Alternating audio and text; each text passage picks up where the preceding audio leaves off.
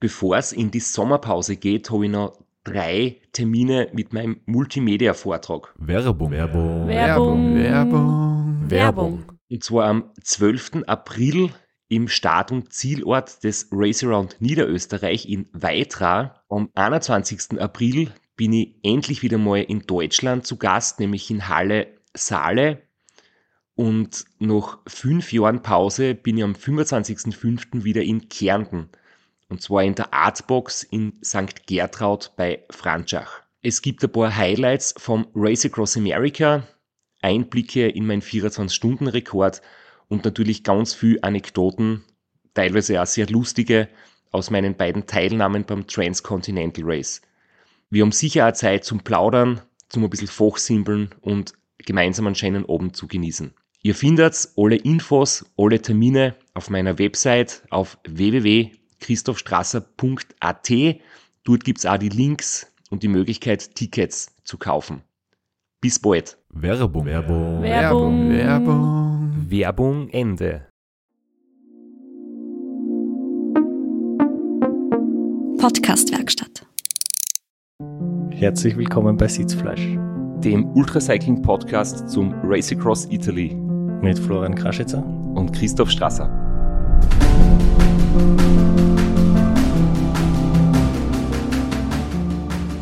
Und, wie heißt er denn eigentlich? Michael Kogler.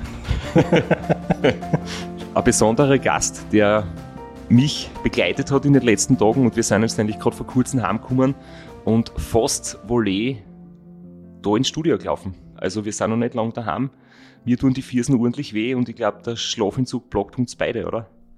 Ja, also erstmal hallo und danke für die Einladung. Interessanterweise blockt der Miederschlafentzug noch ein bisschen. Ja, also ich habe vorhin, bevor ich aufgebrochen bin zur Aufnahme, noch einmal kurz äh, so ein kleines Sekundenschlaf gehabt mit dem Handy in der Hand. Also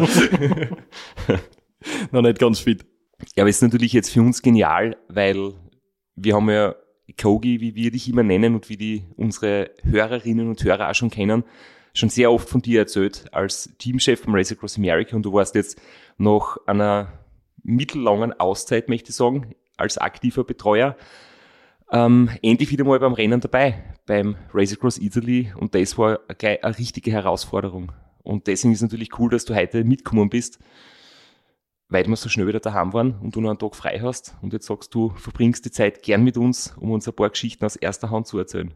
Von gern hat zwar keiner geredet, aber ich freue mich trotzdem. Wenn du dafür einen Straßenurlaub nimmst, dann wird es ausgekostet bis zum letztmöglichen Tag. Da gibt's kein Einkommen.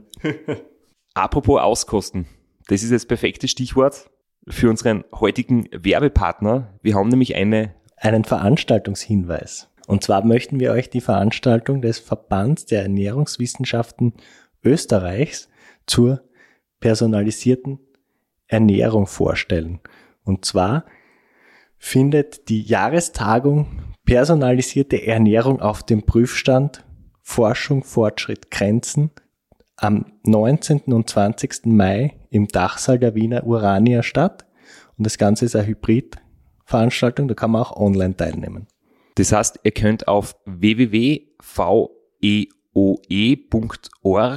slash Termine, das Ganze steht für VEÖ, den Verband der Ernährungswissenschaften Österreichs, euch das Programm anschauen und euch anmelden. Man kann entweder als Präsenzveranstaltung dabei sein, sich die Vorträge zum Thema live anschauen oder auch online, wobei sie dann sieben Tage später auch noch archiviert verfügbar sind.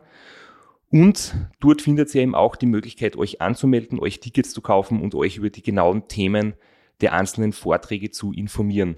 Das ist ein pickebacke volles Programm mit lauter hochkarätigen Speakerinnen zu allen möglichen Themen bezüglich Ernährung und vor allem mit dem Schwerpunkt personalisierte Ernährung. Besonders hinweisen möchten wir auf die Veranstaltung Digitalisierung und personalisierte Ernährung, die am zweiten Tag stattfindet, also am Freitagnachmittag. Da geht es um maßgeschneiderte Ernährung als Erfolgsrezept im Leistungssport. Und zwar ist es eine Speakerin, die Elke Engel der TU München, die zuständig ist für Ernährung im Deutschen Skiverband und die da eben sehr interessante Inhalte zum Thema präsentieren wird. Und alle weiteren Infos findet ihr unter www.veoe.org slash Termine. Ich bin mir sicher, dass viele von euch das schon mitbekommen haben, weil sie vielleicht das Rennen mitverfolgt haben oder weil sie dann auch äh, das Statement gelesen haben vom Veranstalter. Es ist zu einem schweren Unfall gekommen. Ein Teilnehmer, der schon das vierte Mal am Start war, nach einigen erfolgreichen Finishes, der Pavel aus Polen, hat einen tödlichen Verkehrsunfall gehabt in einem Tunnel. Es laufen noch die Untersuchungen. Es ist nicht ganz klar, wie es zu diesem Sturz, zu diesem Unfall gekommen ist. Deswegen kann man da jetzt auch keine Details erwähnen. Das Ganze ist passiert um 15 Uhr am zweiten Tag des Rennens, also schon zwei Stunden nachdem ich im Ziel war. Deswegen möchten wir das jetzt natürlich berichten. Aber wir müssen dazu sagen, alles, was wir jetzt über das Race Across Italy erzählen, ist vor diesem Unfall passiert und das Ganze ist eben erst danach mit einiger Verspätung zu uns durchgedrungen. Die Kommunikation der Rennleitung war auch etwas verspätet durch einfach die Tragik der Vorkommnisse. Es war dann die Kommunikation nach außen etwas unklar, warum es manche Teilnehmer und manche Zuseher erst später erfahren haben. Im Namen von meinem Betreuerteam, natürlich von mir und ich bin mir ganz sicher von allen, die den Sport betreiben und lieben, möchte man an dieser Stelle unser Mitgefühl und unser Beileid ausdrücken an die Familie von Pavel.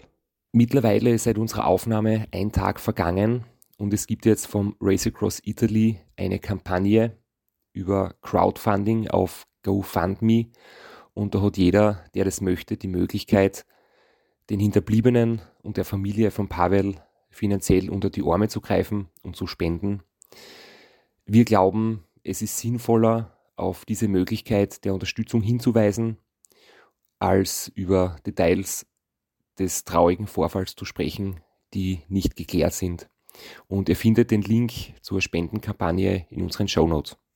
Bevor wir jetzt über das Rennen selbst reden, müssen wir natürlich über die unmittelbare Rennvorbereitung reden. Über dein Training, das interessiert eh keinen, haben wir eh schon genug geredet. Aber jetzt ist dann ans Eingemachte gegangen. Betreuerauto abholen in Linz, Betreuer suchen. In Graz haben sie abgeholt. In Graz habt ihr es abgeholt. Ah, dann war es nicht so ein großer Umweg. Betreuer einpacken, Auto voll machen, nach Italien fahren.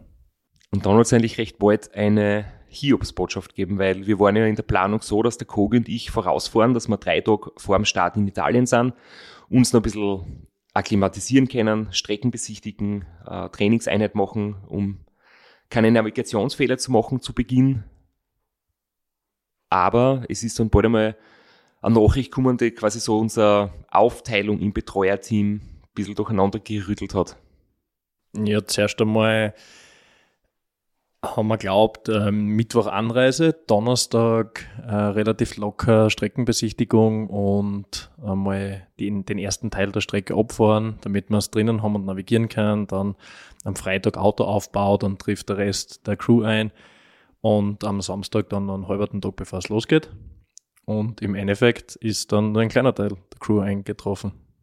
Mein Trainer, der Max, ist leider habe benachrichtigt worden, dass in seiner Familie einen Corona-Fall gibt und er jetzt natürlich selbst irgendwie auch nicht kommen kann oder wir haben uns das so durchüberlegt, dass, dass es besser ist, wenn er nicht dabei ist, weil ich natürlich jetzt bisher noch verschont geblieben bin als einer der, glaube ich, schon bald wenigen Österreicher und die das gern so beibehalten würde. Und jetzt war es dann im Prinzip noch eine kurze Überlegung, kann man den Max ersetzen? Findet man noch einen dritten Mann, der spontan Zeit hat? Oder ist dann der Hausi der Einzige, der noch nachkommt und unser Team ergänzt?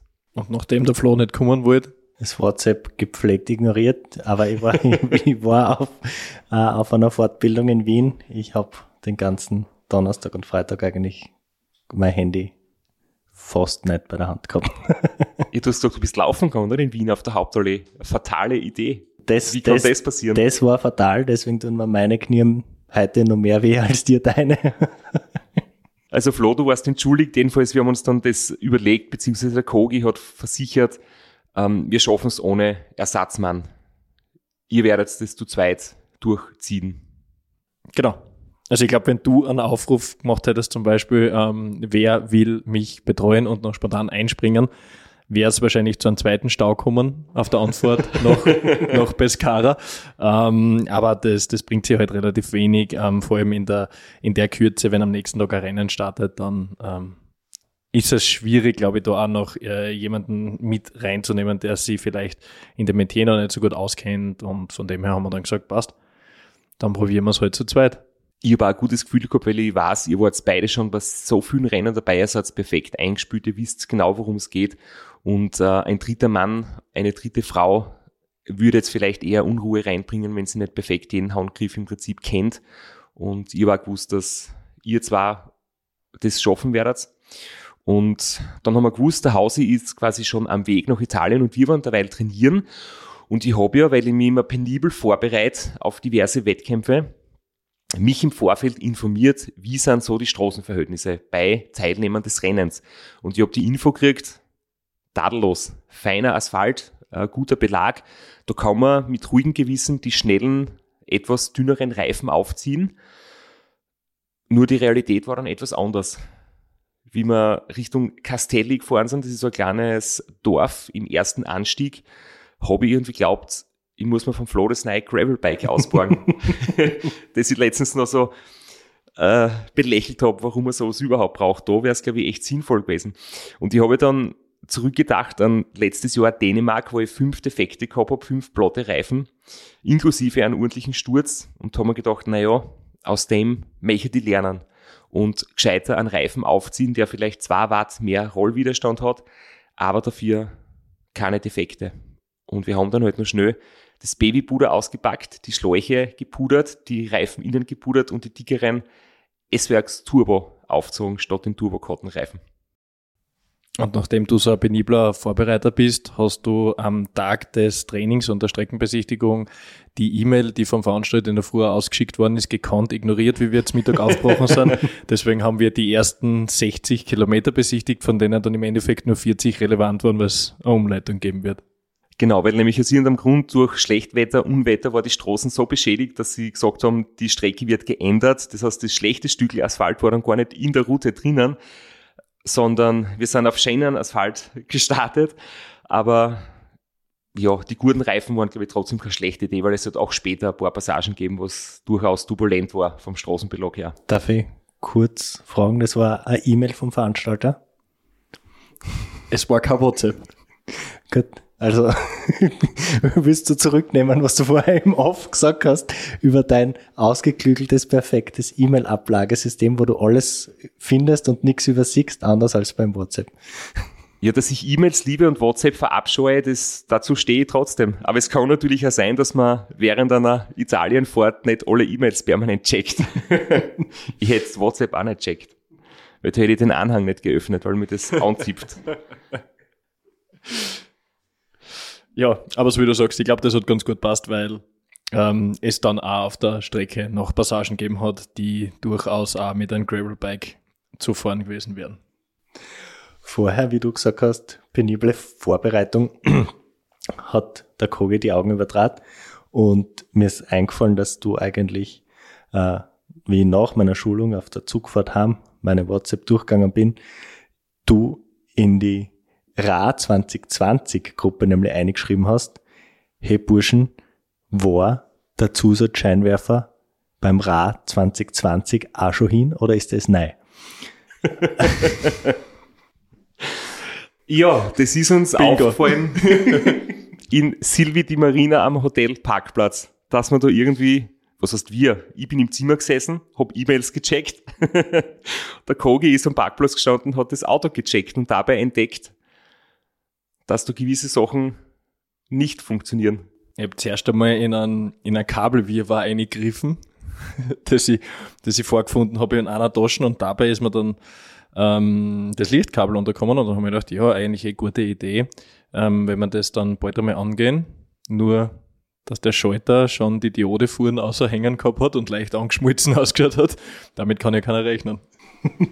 Also ein Tipp, ein Tipp für alle, die uns zuhören. Wenn bei einem Radlrennen was kaputt wird oder verloren geht, und das passiert so gut wie immer, sofort im Nachhinein ersetzen, reparieren, weil, wenn man das nicht sofort macht, man wird's vergessen und beim nächsten Renn, Radlrennen schaut man dann blöd aus der Wäsche.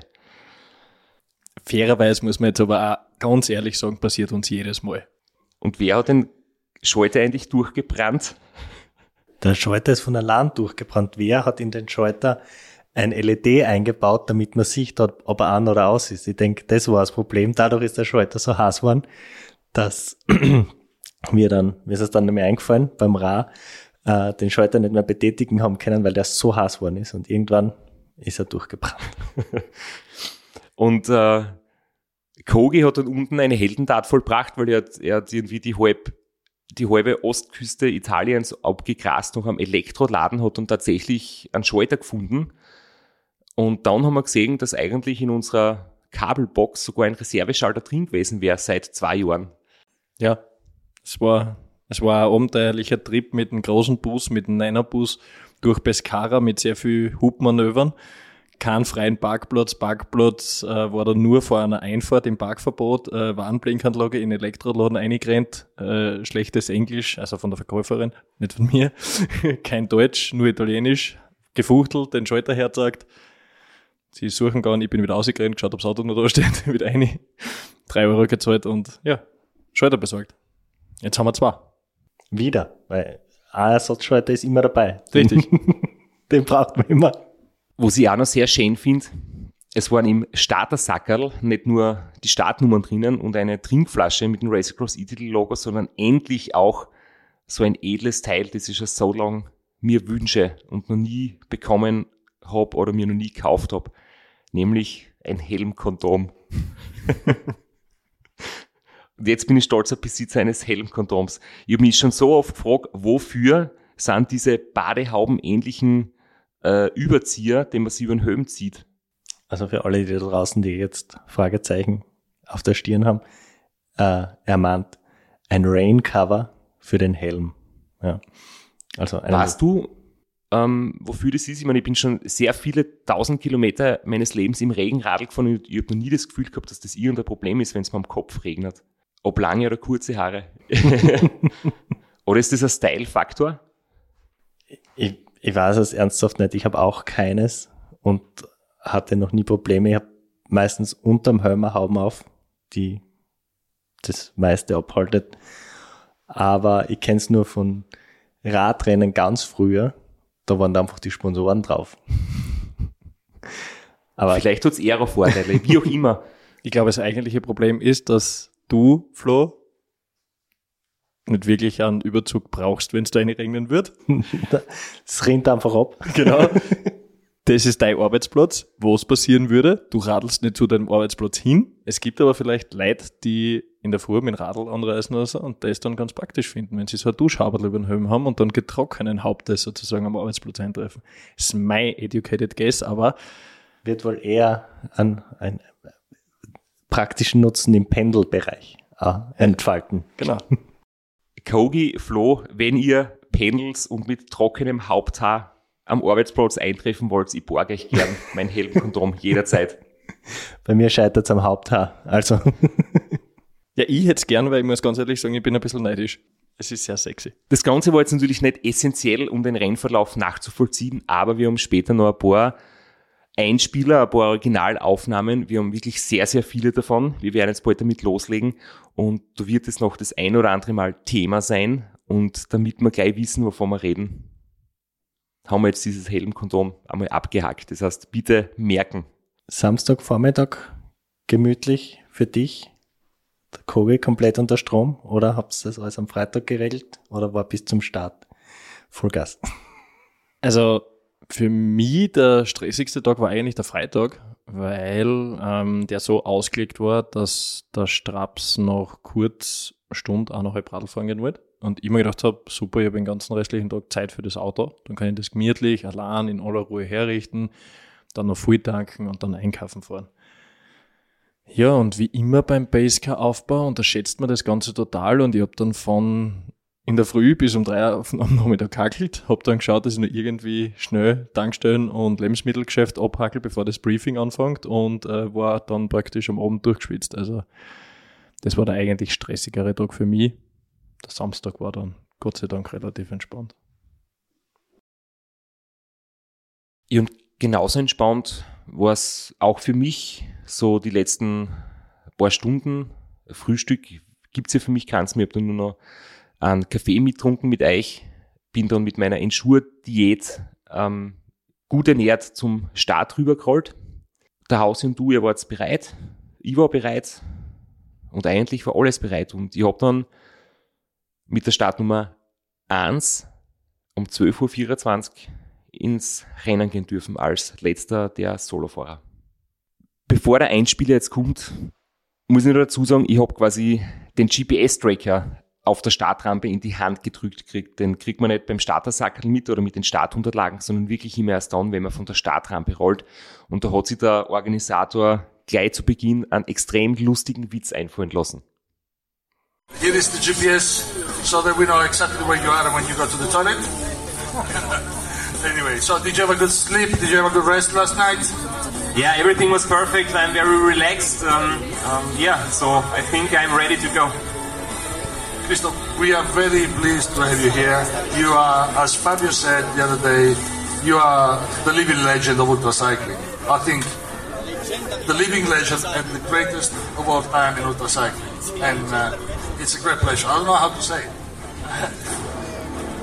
Yeah, of course, in, in the last years, uh, a lot of good things happened, but I'm just concentrating on this race today and not looking back to the, to the last year. So, full concentration on Racing Cross Italy. Christoph, it's time for you to go. All the best. Christoph Stasser! Go, go, go, Christoph! Go, go, go, go!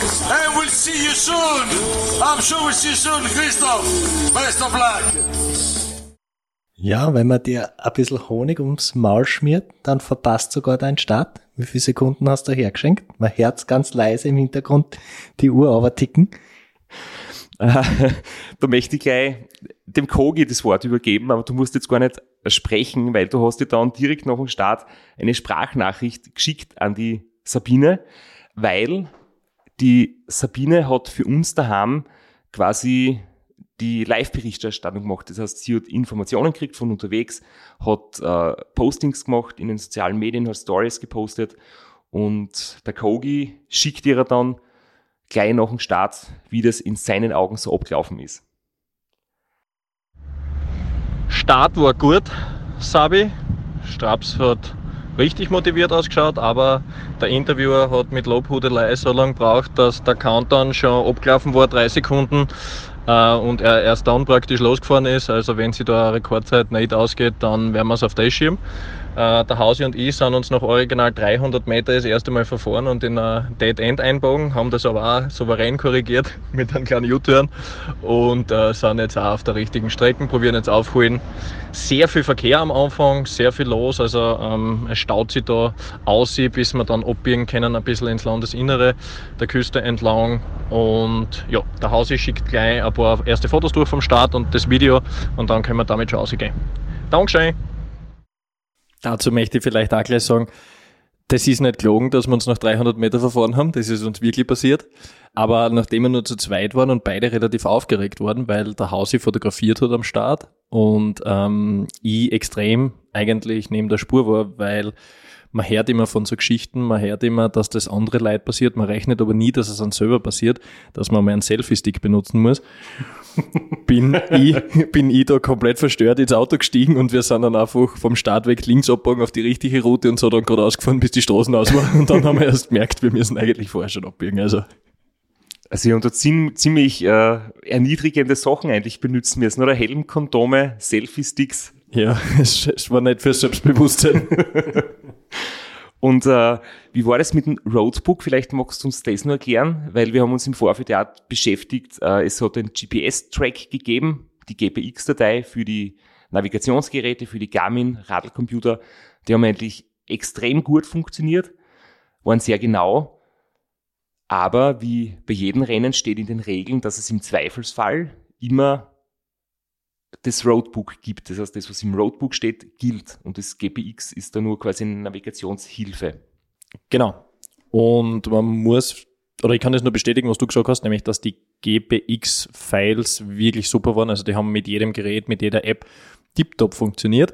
Das Roadbook, das sozusagen die heilige Bibel ist, wenn es um Navigation geht äh, und das wirklich jeden einzelnen Schritt, jede Kreuzung und so weiter beschreiben soll, das war, glaube ich, nach zwei Kilometer schon äh, einen halben Kilometer äh, abweichend von der Kilometer und zu einem Tacho. Nicht, wenn wir es verfahren haben, sondern es war im Training so und überall. Ähm, und ähm, ja, das war italienisch gehalten, würde ich sagen. Also jede zweite oder dritte Kreuzung war dann doch einmal angeschrieben, jede zweite oder dritte Ampel und Kreisverkehr etc. Also das haben wir dann eigentlich ziemlich schnell auf Zeiten lassen und nur für die wirklich wichtigen Abzweigungen und, und, und äh, Time Stations und so weiter noch reingeschaut. Ich glaube, der erste Kreisverkehr, das haben wir im Training schon analysiert, war schon falsch beschrieben. Also bei Kreisverkehr 1 von wahrscheinlich 500 werden wir falsch abbogen, laut Roadbook. Zweite Ausfahrt nehmen, wenn man dann aber fährt den Kreisverkehr, war die erste Ausfahrt eine Einfahrt in einen Parkplatz, die zweite Ausfahrt der Straßen und die dritte Ausfahrt und sie haben die dritte Ausfahrt gemacht. Also Interpretationsspielraum. Werbung. Werbung. Werbung. Werbung. Werbung. Flo, bist du auch schon so aufgeregt, wenn du an den April denkst? Jedenfalls, äh, wenn du das gleiche meinst wie ich, dann bin ich schon sehr voller freudiger Erwartung. Voriges Jahr haben wir erstmals einen Live-Podcast gehabt und weil das einfach so ein super schöner Abend war, werden wir das wiederholen. Und zwar dieses Mal im Zuge des Neusiedlersee Radmarathons in Mörbisch. Ja, und zwar werden wir uns am Freitag, dem 19.04. im Strandhaus Mörbisch die Ehre geben und mit einem unglaublichen Überraschungsgast äh, einen Live-Podcast aufnehmen. Also allein schon wegen dem Gast bin ich so nervös.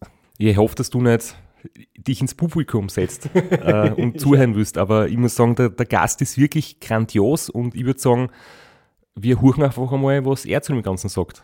Hallo, Johnny Holland hier. Heute stehe ich natürlich wieder am Start beim Neusiedlersee Radmarathon. Immer ein Highlight des Jahres.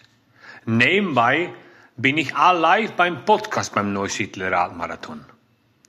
Es wird mich natürlich riesig freuen, wenn ihr live dabei seid und dass wir vielleicht kurz über ein paar Höhepunkte aus meiner Karriere reden können. Sehen wir uns dann.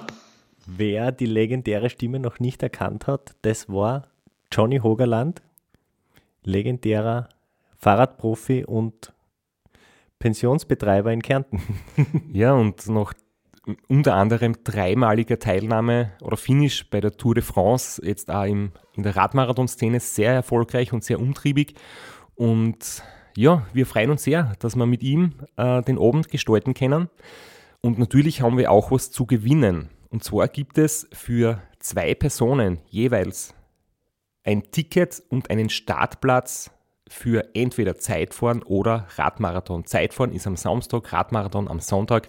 Das heißt, es sind zwei Tickets, zwei Startplätze und gewinnen tun die, die folgende Frage richtig beantworten. Wie viele Tage ist Johnny Hogerland bei der Tour de France 2011 im rot-weiß gepunkteten Bergtrikot unterwegs gewesen? Schickt uns eine E-Mail an sitzfleisch.christophstrasser.at.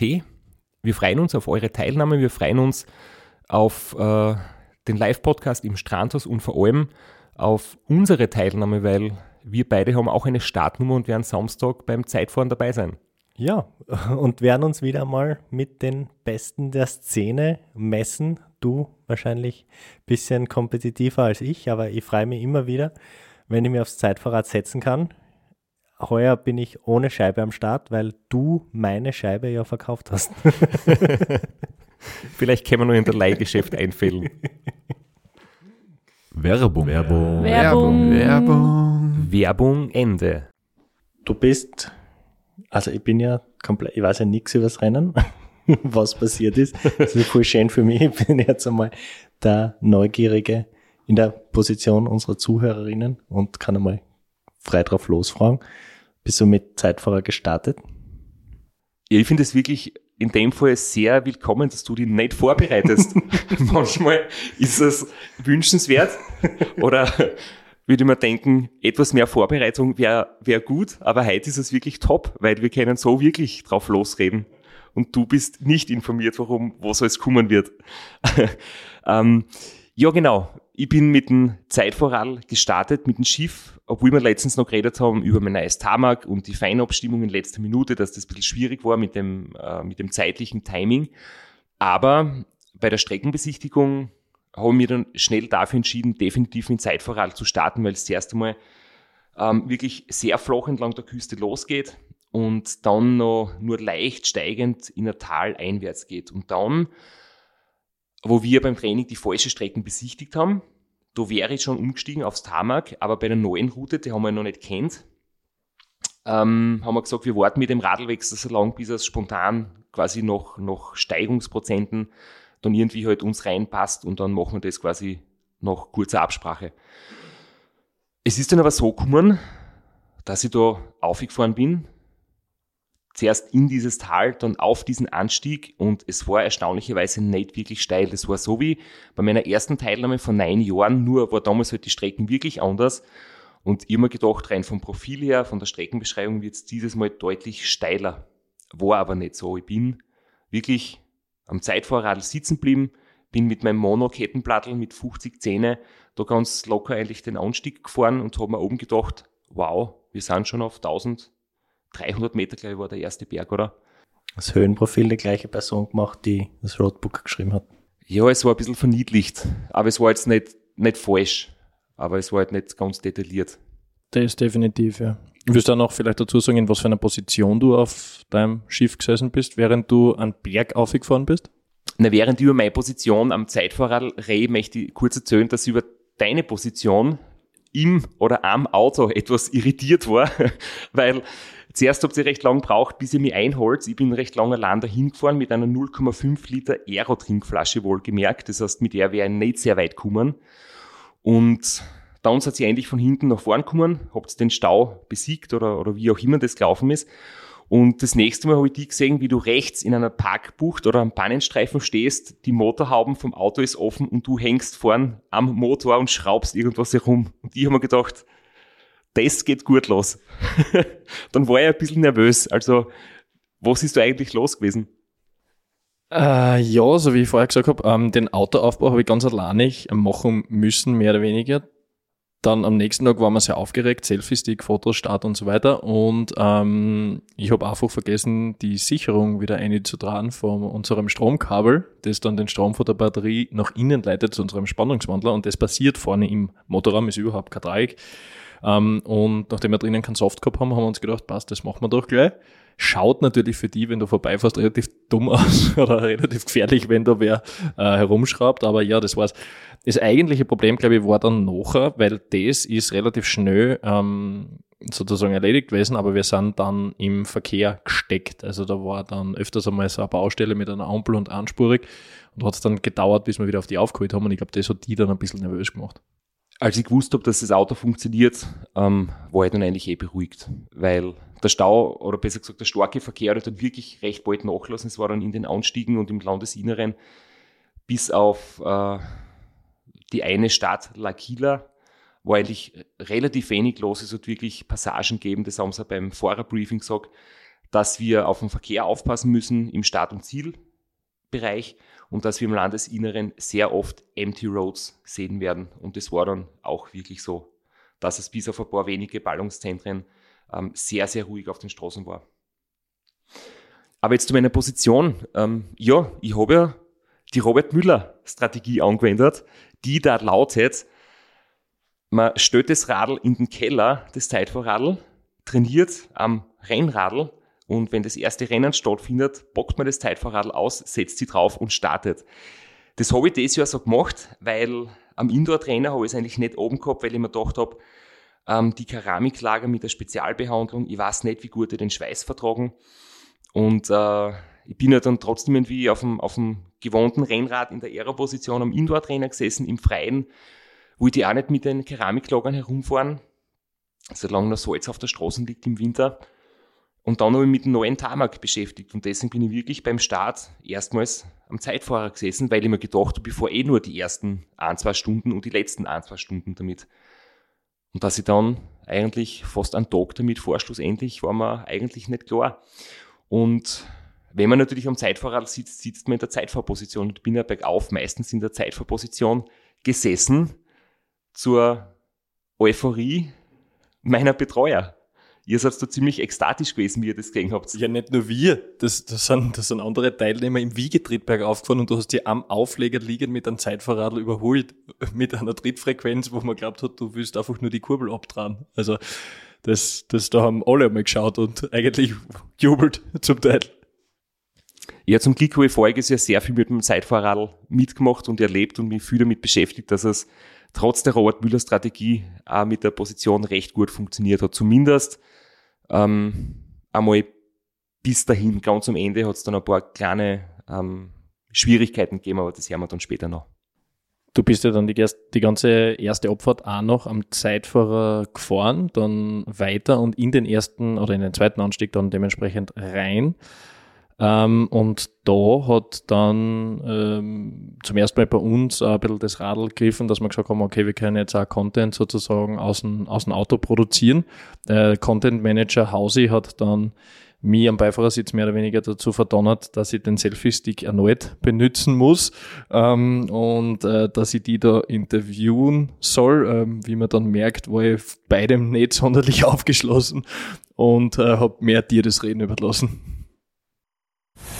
Der Interviewer stellt mir keine Fragen, also muss ein Monolog starten. Der bisher läuft super. Ich glaube, den ersten Berg haben wir gut geschafft. Ich hab nicht müssen aufs Bergradl umsteigen, weil es gar nicht wirklich steil war. Und jetzt haben wir den zweiten Anstieg auf der Jagd nach der einzigen Legende im Ultracycling, dem Valerio Zamboni. Und den holen wir uns hoffentlich bald. Aber mein Rennen läuft gut. Die Frage ist, wie läuft das Rennen von der Crew?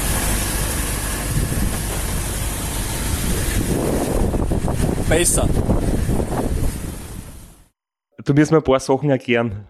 Nur in der Audioaufnahme wirkt es ein bisschen komisch, woher die lange Pause kommt zum Beispiel und so weiter. Aber bitte fang an. Ich stelle die Frage, wie das Rennen von der Crew läuft und der Kogi braucht dann irgendwie ewig lang, bis er antwortet, weil er in dem Moment die Kamera oder besser gesagt das Handy am Selfie-Stick hat und sich selbst ins Bild fangen will und merkt, dass er mit dem langen Selfie-Stick es nicht schafft, dass er sich selbst filmt.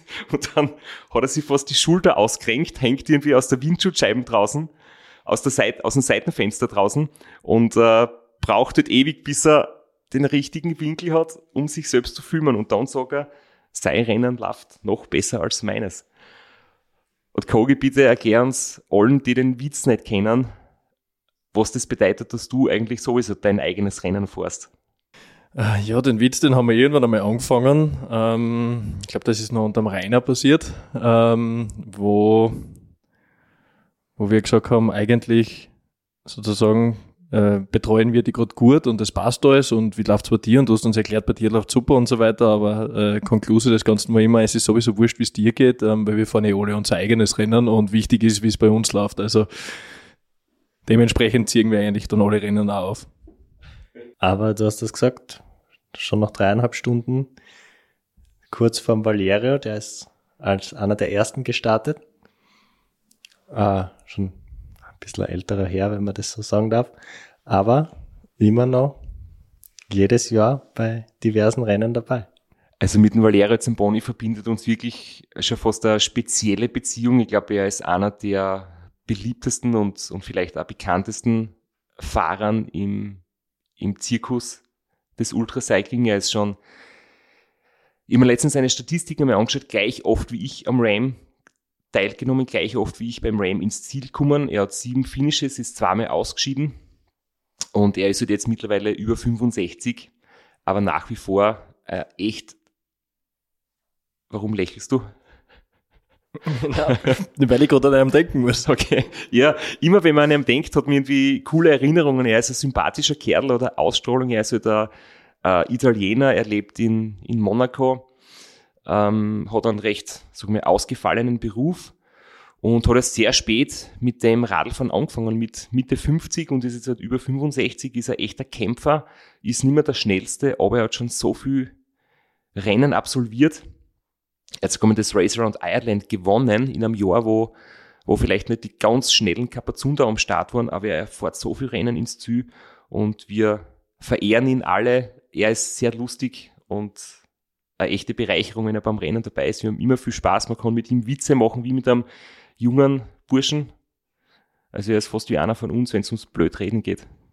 Und trotz seines Alters nimmt das mit einer Radfahrtradition nicht so ernst. Und das ist das strenge Einhalten der Tanlines, weil es kann schon mal passieren, dass er dir in Borrego Springs am Fahrrad oben ohne entgegenkommt, weil er möchte am ganzen Oberkörper braun werden und nicht nur auf den Unterarmen. Es ist so unglaublich, ich war mal trainieren in Borrego Springs, Flo, das war das Jahr, wo du auch dabei warst. Und ich fahre durch die Wüste und dann vor mir sehe ich einen Radlfahrer auftauchen, der hinterm Auto fährt. Und das war wie ein echter Profi. Da gibt's ja irgendwie das Windschottentraining, wenn die Profis Intervalle machen oder Sprinttraining oder Tempotraining fahren sie im Windschatten von einem Motorrad, von einem Auto oder was auch immer. Und natürlich, wer hat alle diese Trainingsmethoden Indus? Der Valerio Zamboni nur. Er ist in dem Moment oberkörperfrei gefahren, nur mit Pulsmesser und ohne Helm. Aber Hauptsache mit 25 kmh im Windschatten von seinem Auto. Ja, und er hat auch sehr viel Respekt für die übrig. Also ich glaube, er ist nicht nur ein großer Fan von dir, sondern er sagt ja selber, ähm, dass er dich sehr respektiert. Und man hat es dann auch gleich gesehen beim Fahrerbriefing, weil da hat er sich praktisch vor dir in den Staub geworfen, vor aller Augen und äh, hat mit äh, sozusagen äh, einer tiefen Anbetung sozusagen dich begrüßt, was für die offensichtlich leicht peinlich war. Ja, aber ich habe dann auch zu ihm gesagt, du, ich bin so ein großer Fan von dir, bitte darf ich mit dir einmal ein Foto machen. Und jetzt habe ich nicht nur das Foto, wo er oberkörperfrei neben mir in der Wüste Radl fährt, sondern auch, wo wir in Italien vorm Hotel stehen, er gestylt wie ein echter Businessman und ich mit, glaube ich, einer Jogginghosen und einem verspitzten Specialized Shirt oder so. Ja, ja jedenfalls war der, der Valerio vor uns auf der Strecke und wir haben natürlich nur im Spaß gesagt, dass er der ist, den wir einholen müssen. Es hat schon sehr viele gute Teilnehmer auch gegeben, zum Beispiel der Simon Potter, der heuer am Ram teilnehmen wird, oder der Simon Ruff aus der Schweiz. Ähm, die beiden habe ich eigentlich sehr stark eingeschätzt und es hat sich ja bewahrheitet, dass die ähm, auch ganz, ganz schnell und vorne mit dabei sind und die habe ich dann erst viel, viel später erst einholen können, aber natürlich habe ich auch die am Schirm gehabt, nicht nur den Valerio. Genug geblödelt jetzt einmal wieder ernsthaft zum Bicycle Race. Äh, zwei steile Anstiege am Zeitfahrer. Wann bist du umgestiegen oder bist jemals umgestiegen? Später. noch nicht. Einen dritten Anstieg auch noch am Zeitfahrer attackiert? Ähm, dritten Anstieg, ja, den habe ich wahrscheinlich auch erst so richtig wahrgenommen, als ich oben war und mir gedacht habe, es geht wieder bergab, weil es wirklich ähm, ich muss mir das jetzt nochmal anschauen in, in der Auswertung, aber meines Empfinden nach mehr als 6, 7 oder 8 Prozent hat es halt nie gehabt. Und nachdem ich äh, mir das Höhenprofil nicht einblende am Display und ähm, meine Crew ihr eigenes Rennen fährt und mich nicht so gut informiert hat, wie weit es da jetzt nach oben geht, äh, bin ich einfach am Zeitfahrrad sitzen geblieben und äh, bin dann eigentlich recht bald bei Time Station 1 gewesen.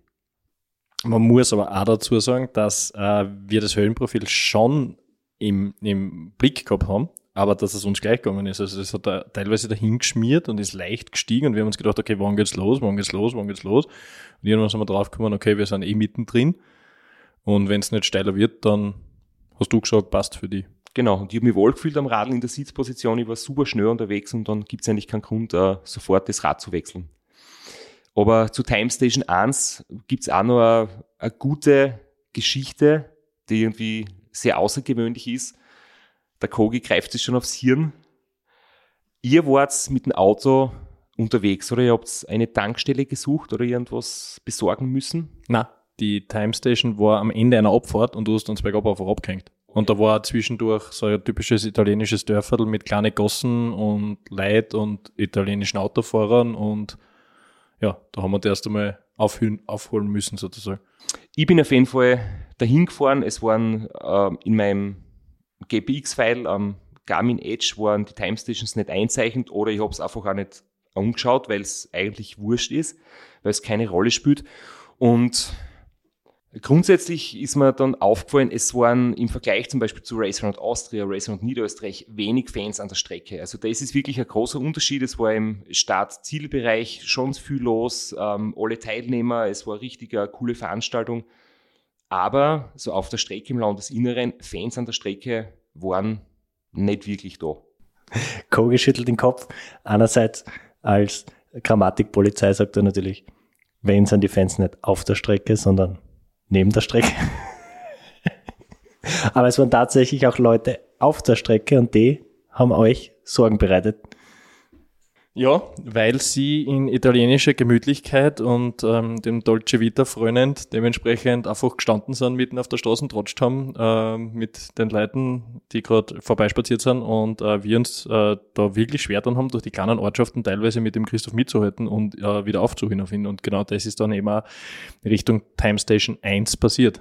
Und ich habe nicht gewusst, dass ich bei der Time Station 1 in dem Moment vorbeifahre, weil das sind wirklich meines Empfindens nach Fans auf der Strecke gestanden, nämlich wirklich mit einem Bein am Asphalt, also wirklich nahe an, äh, an mir und haben sehr energetisch gewunken und haben mir irgendwas gedeutet. Und ich mir gedacht, okay, ähm, vielleicht soll ich langsamer fahren, vielleicht ist Fahren irgendwo eine Baustelle oder ich muss aufpassen. Ich habe mir gedacht, das ist nicht Jubel, das ist eher so, sie wollten mich bremsen. Ich habe es aber natürlich überhaupt nicht verstanden, worum es geht. Und zwei, drei Minuten später hat mich dann ein Auto eines Officials überholt und die haben gesagt, ich bin gerade bei der Time Station vorbeigefahren und ich muss umdrehen und zur Time Station hinfahren. Und ich war kurz unfreundlich und habe jetzt irgendwie gesagt, ja, wieso? Warum? Worum geht's? Warum soll ich bei einer Time Station stehen bleiben? Ich habe halt gedacht, ich meine, kein Skifahrer schwingt ab, wenn er bei der Zwischenzeit ist. Ich meine, man fährt einfach bei, bei der Zeitnehmung durch. Das ist bei jedem anderen Radrennen auch so. Aber irgendwie waren es dann halt doch so mit ihrem schlechten Englisch, dass sie mir erklärt haben, ich muss unbedingt zurückfahren. Habe ich umgedreht, bin hingefahren und habe mir gedacht, ich muss jetzt irgendeinen Zettel unterschreiben als Bestätigung, dass ich da bin oder irgendeinen Stempel holen, wie es manchmal bei Privets zum Beispiel ist. Aber es war dann einfach nur, sie haben mich angeschaut und ich war, ich will nicht sagen krantig, aber vielleicht nicht, nicht sehr freundlich in dem Moment und ich habe halt gefragt, ja, wo muss ich jetzt unterschreiben, was ist überhaupt los, was will sie von mir? Und die haben gesagt, oh, no problem, everything okay, you can ride. Und dann bin ich aufgestiegen und wieder gefahren und habe mir gedacht, wozu war das jetzt? Aber so sind anscheinend die Regeln, auch wenn es nicht in den Regeln niedergeschrieben ist. Ich wollte gerade sagen, wer von euch hat nicht aufpasst beim Briefing, aber.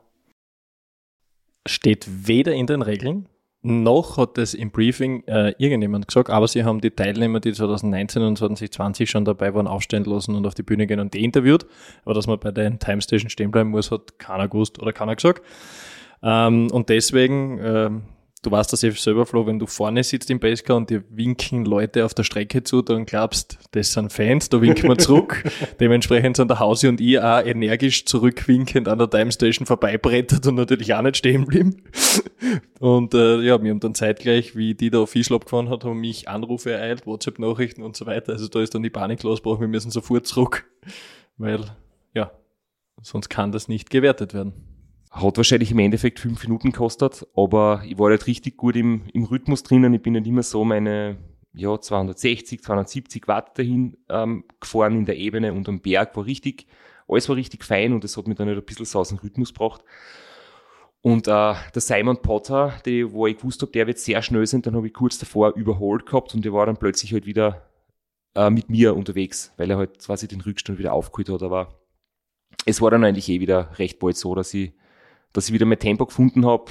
Ich habe das dann, zum Glück bin ich schon innerlich so gelassen bei solchen Dingen, dass ich mich jetzt nicht von dem so verunsichern lasse, aber kurzfristig war halt etwas neben der Spur vielleicht. Außerdem ist es auch passiert. Hat uns dann im Zü erklärt. Also sie haben auch nicht gewusst, dass sie stehen bleiben müssen und äh, es war praktisch für ihn äh, gleich. Fast nur, dass er nicht ganz so schnell, glaube ich, war und dementsprechend nicht ganz so weit an der Time Station vorbeigefahren ist. Ja, weil ich habe ihn quasi gesehen, wie ich dann wieder eingekickt habe und weitergefahren bin, hat er quasi neben mir eingekickt und ich habe mir gedacht, der ist vielleicht gerade angekommen, aber dass er auch zurückgefahren ist, habe ich gar nicht gewusst. Ja. Ja, und nach dem kleinen Vorbei sind wir dann schon Richtung Nachtfahrzeit gekommen, die von 19 bis 6.30 Uhr offiziell gewesen wäre oder war. Und äh, das wollte man verbinden mit wie immer Kleiderwechsel und äh, dementsprechend vielleicht auch eine kleine äh, Klopause für alle Beteiligten.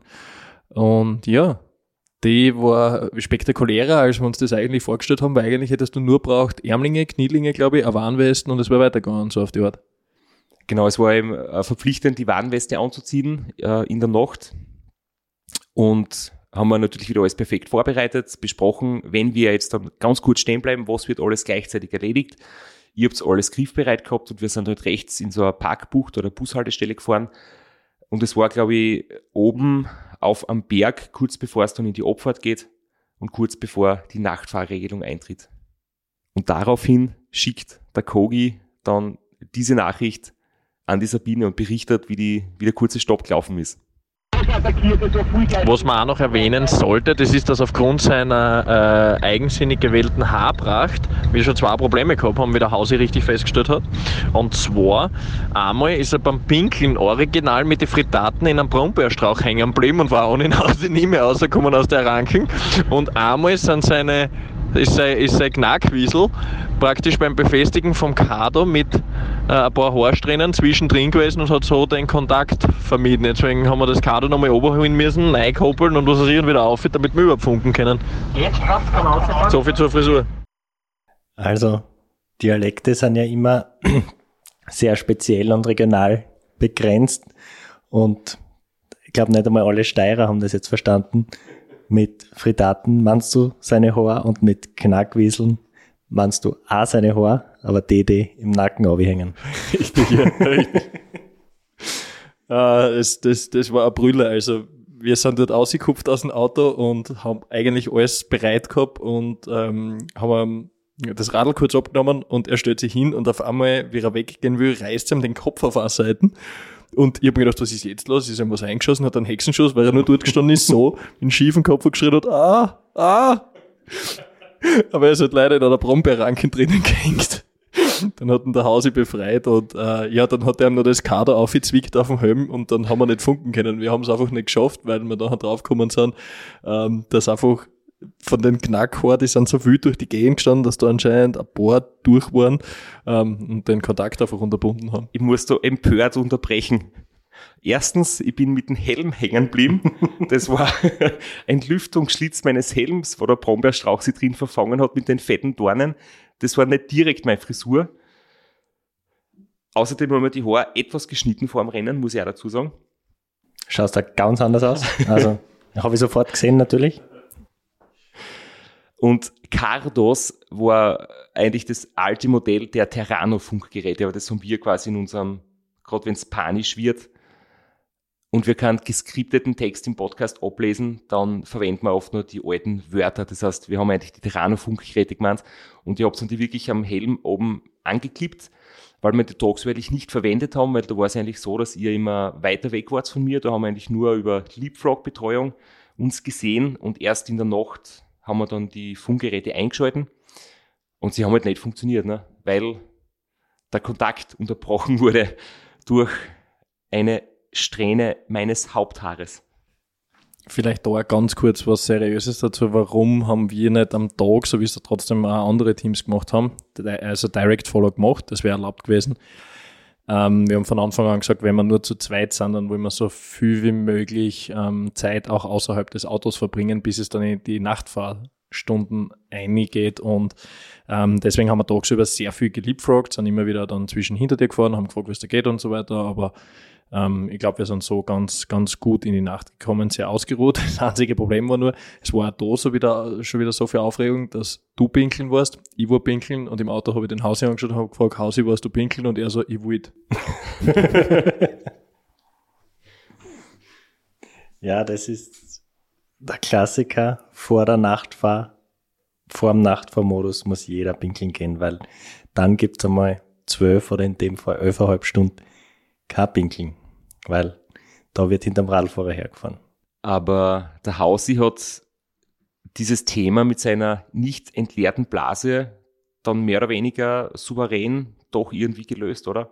Ja, das war auch unserem geschickten Aufbau des Basecars geschuldet. Oder ähm, eigentlich ähm, hat es dazu gut beitragen, weil der Beifahrer hat da zwischen den Sitzen nach hinten schlüpfen können und von hinten Sachen holen. Der war nicht ganz so easy, wie es sich jetzt anhört. Also er hat da teilweise auch einen Botschen verloren oder ist hängen geblieben oder ist hindurch geflogen und wieder fuhr oder so. Aber es ist gegangen. Ähm, und da hat er sich halt nach hinten begeben, um dann doch auf die eine oder andere Art und Weise seine Blase zu leeren, was man halt machen kann mit leeren Flaschen und so weiter. Ich will da nicht ins Detail gehen, das kann sich eh jeder vorstellen. Ähm, und das nächste, was ich gehört habe, war ein komisches Geräusch, weil mir gedacht habe, irgendwie, was, er sucht gerade was und er hat gesagt, ja, muss die Hosen wechseln, ist, ist nicht friktionsfrei über die Bühne gegangen. mir ist es dann erst aufgefallen, wie das Rennen aus war, dass der Hausi so eine Pyjama-ähnliche Jogginghosen, Legging-Style-Hosen angehabt hat, die echt sehr, ich möchte fast sagen, erotisch ausgeschaut hat. Er gestartet ist er mit irgendeinem coolen Teil und angekommen ist er mit so einem sehr körperbetonten Höschen. Am schwierigsten ist es für einen Autofahrer und leider muss halt der Hausi dran glauben. Äh, bei der Rad Challenge war der Hausi Autofahrer und ich war unglücklicherweise der Beifahrer und wir hatten das gleiche Problem. Und dann muss halt der Beifahrer die Flaschen halten auch noch, weil der andere muss nebenbei Auto fahren. Und das Unangenehmste an der ganzen Geschichte ist einfach, wie die Trinkflaschen immer wärmer und wärmer wird, während sie sie langsam füllt. Eigentlich wollte man keine Details. und jetzt kommt der Crash und erzählt es. Es ist unfassbar. Das war friktionsfrei, aber es war halt einfach die, die warme Plastiktrinkflaschen, die nicht gut die Hitze isoliert. Das war sehr unangenehm in der Hand. Ich glaube, das ist wichtig, dass die Leute das wissen. Ja, es ist die Wahrheit. So Es geht's Wahrheit. zu in einem Auto und vor allem geht's so in einem Auto noch ärger zu, wenn man nur zwei statt drei Betreuer hat, weil ähm, es war ja wirklich das Problem, tagsüber seid ihr sehr oft stehen geblieben, absichtlich, weil ihr viele Sachen von hinten halt äh, rausnehmen habt müssen. Nachschub holen an Entschuhe, an Getränken, äh, die Ersatzkleidung herrichten. Normalerweise hat man einen dritten Mann, der das macht. Und ich habt immer müssen nach hinten klettern. Das war manchmal mit gar nicht Stürzen nur möglich und in der Nacht halt ganz schwierig in die kurvigen Abfahrten und so. Und dadurch hat es auch ein bisschen mit Navigieren Probleme gegeben, weil eigentlich hast du permanent müssen einen äh, haben müssen, der sich aufs Navigieren konzentriert. In dem Fall hat aber der Beifahrer so viele andere Sachen zu tun gehabt, dass er das teilweise drunter gelitten hat. Ja, und es ist auch nicht so, dass es nicht andere Fahrer schon gegeben hätte, die das vielleicht nur mit zwei Betreuern machen oder dass wir da das Radeln ganz neu erfunden haben. Aber wenn man halt, also wie in deinem Fall, recht schnell sein will und um einen Sieg mitfahren will und äh, so wenig wie möglich herschenken will, dann muss das natürlich auch alles in irgendeiner Art und Weise funktionieren und läuft halt mit ein bisschen mehr Stress ab. Und das haben wir einfach auch gemerkt. Also der große Vorteil dabei war, also an Müdigkeit war in der Nacht für uns nicht zu denken. Also wir waren konstant auf Pulsschlag 150 und ähm, von dem her sehr fit. Dazu passend habe ich jetzt in unserer WhatsApp-Gruppe noch eine Sprachnachricht gefunden, die der Hausi geschickt hat. Ähm, der Max war übrigens auch dabei, der hat immer wieder mitgeholfen, wenn Fragen auftaucht sind oder wenn es körperlich äh, für die Ernährung irgendwie eine Frage gegeben hat, um aus der Entfernung ein bisschen mitzucoachen. Jedenfalls ist es gegangen ums Thema Navigation. Es war bereits Nacht und da möchte ich nur dazu sagen, dass wir ein paar kleine Navigationsfehler gehabt haben vor dieser Sprachnachricht und danach, weil halt einfach es irrsinnig kompliziert war mit den vielen Straßen und die Navigationsfehler waren aber immer sehr klein, also es waren ein paar hundert Meter und dann haben wir sofort selbst bemerkt und sind wieder umdraht. Aber jetzt kommt eben die Meldung vom Hausi. Wunderschönen guten Abend. Ähm, bei uns geht es recht gut dahin. Es ist von der Navigation her nach meinem Empfinden noch jetzt sicher eins der knackigsten Rennen, was ich bis jetzt mitgefahren bin. Äh, Die kleinen Bergortschaften, die typischen, was man so kennt von den Postkarten in Italien, äh, da haben wir schon unzählige durchquert und die sind echt mit diesen dünnen Straßen und also schmalen Straßen der Wahnsinn. Da hast du teilweise keine normalen Links-Rechts-Kurven, Kombinationen, sondern du musst dann teilweise wieder Spitzkern 160 Grad in die gegengesetzte Richtung fahren. Da haben wir uns auch zweimal für 100 Meter verfranst, aber im Großen und Ganzen geht es uns gut. Kogi und ich sind voll fit. Äh, wenn wir die ganze Nacht hi- weiterhin so viel navigieren müssen, äh, brauchen wir uns keine großen Gedanken machen, dass uns irgendwann einmal die Müdigkeit erwischen wird. Wir radeln jetzt da gerade 322 Kilometer haben wir schon runtergeradelt. Und ja, wir melden uns wieder. Ciao, ciao. Daran hört man einfach so schön, warum der Hause so ein wertvoller Betreuer ist, weil er ist voll im Stress, Puls 180, aber er lässt es einfach nicht anmerken und das ist sehr angenehm für alle Beteiligten. Er ist immer die Ruhe in Person, definitiv. Flo, ist dir sonst was aufgefallen von dem, was er gesagt hat? Hat er geschmatzt. er hat nicht geschmatzt. Du hast vorher schon die Sprachpolizei angesprochen. Ich sprich jetzt die Mathematikpolizei an. Ja, ich, ich habe ja das Rennen nicht verfolgt. Ich weiß ja nicht, wo, wo ihr wirklich wart und ab 230 Nein, weil er, Kilometer. weil er gesagt hat, er ist die 160 Grad Spitzkern angefahren. es gibt auch Spitzkern, die 180 Grad haben. Das weißt du vielleicht durch die Geschichte mit den Serpentinen und den Ah, ah, Hairpins. Hairpin, ja, aber es gibt ja welche, die nicht ganz zumachen. Also ich habe, ich sehe daran keinen Fehler. Ich würde ihm jetzt auch keinen unterstellen. Es ist ja immer noch eine enge Kurven, 160 Grad. Definitiv. Na, wir lassen es dabei. Es waren sicher genau 160 Grad äh, Kurven. Und wir haben uns dann langsam aber sicher der Time Station 2 genähert. Die war dann im Flachland. Da waren so circa 100 Kilometer, die wir uns irgendwie ziemlich flach erwartet haben, die im Höhenprofil fast als Fläche ausgeschaut haben. Es hat eh gut passt, weil ich bis dahin noch immer nicht umgestiegen bin vom Zeitvorradl. Also habe ich auch nicht wieder aufs Zeitvorradl rück umsteigen müssen. Und wir sind dann in diese Flachpassage mit dem Zeitvorradl eingestartet. Für alle jene, die jetzt ausschauen, ausschalten wollten, ich bleib noch da, also bleibt bitte dran. Und jetzt nimmt, nimmt er mir erst wieder meinen Text weg, weil ich wollte jetzt ankündigen, dass wir jetzt überhaupt aufhören. Das weiß ja noch keiner. Cut. Nein, nein, das passt schon. Okay, also wir sind jetzt wahrscheinlich bei über einer Stunde Podcastlänge und wir wollen eure Ohren nicht überfordern. Deswegen reißen wir uns jetzt ein Fever Tree auf und machen eine Woche lang Pause. Bevor wir aber jetzt ganz aufhören, wird der Straps noch die Gewinner, Gewinnerinnen des Gewinnspiels verkünden. Und da werden wir die Glücksfee Michael bitten, die Gewinne zu ziehen, weil wir haben ja letztes Mal besprochen, dass meine Trikots von Oveo mit dem schönen Gelb drinnen zwar wunderschön sind, aber manche Leute die Trikots von Wiesbauer ohne Gelb drinnen noch schöner finden. Und deswegen haben wir da ein Medium, ein Large und ein X-Large. Und deswegen haben wir da eine Gewinnspielfrage in den Raum gestellt, wo es eben diese drei Trikots zu gewinnen gibt. Und jetzt werden wir pro Größe jemanden ermitteln, der das gewinnt. Unsere Glücksfee zieht jetzt aus den drei Töpfen für jede Größe eine Gewinnerin. Das Trikot in der Größe M geht an Magdalena Krischakova. Ja, spannend. Nur noch zwei Trikots.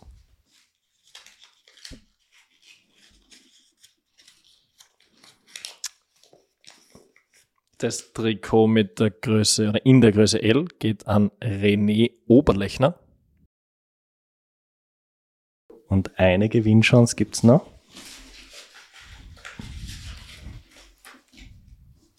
Boah, Unerträgliche Spannung. es ist auch sehr gut gewurzelt, muss ich sagen. Und das Trikot in XL geht an Jürgen Sauernick. Wir gratulieren recht herzlich den Gewinnerinnen Wünschen viel Freude, gute Fahrt. und wir hören uns in einer Woche wieder. Wir machen uns jetzt äh, Fever Tree auf. Die Folge heute ist ja von Fever Tree unterstützt, und zwar ein Mediterranean Tonic Water. Das passt irrsinnig gut zum heutigen Thema, wenn es um Italien geht. Wir werden das jetzt ploppen lassen, uns das genehmigen, kurz nachdenken, wie wir die zweite Episode gestalten. Der Flo wird seinen Text auswendig lernen und in einer Woche hören wir uns wieder mit dem Teil 2 vom Race Across Italy. Und für alle, die sich jetzt gleich wundern werden, woher dieses schöne Ploppen kommt, Ich kann nur sagen, der Kogi kann das auch mit Ensure-Flaschen. Er beherrscht es, Fever Tree mit Ensure-Flaschen zu öffnen.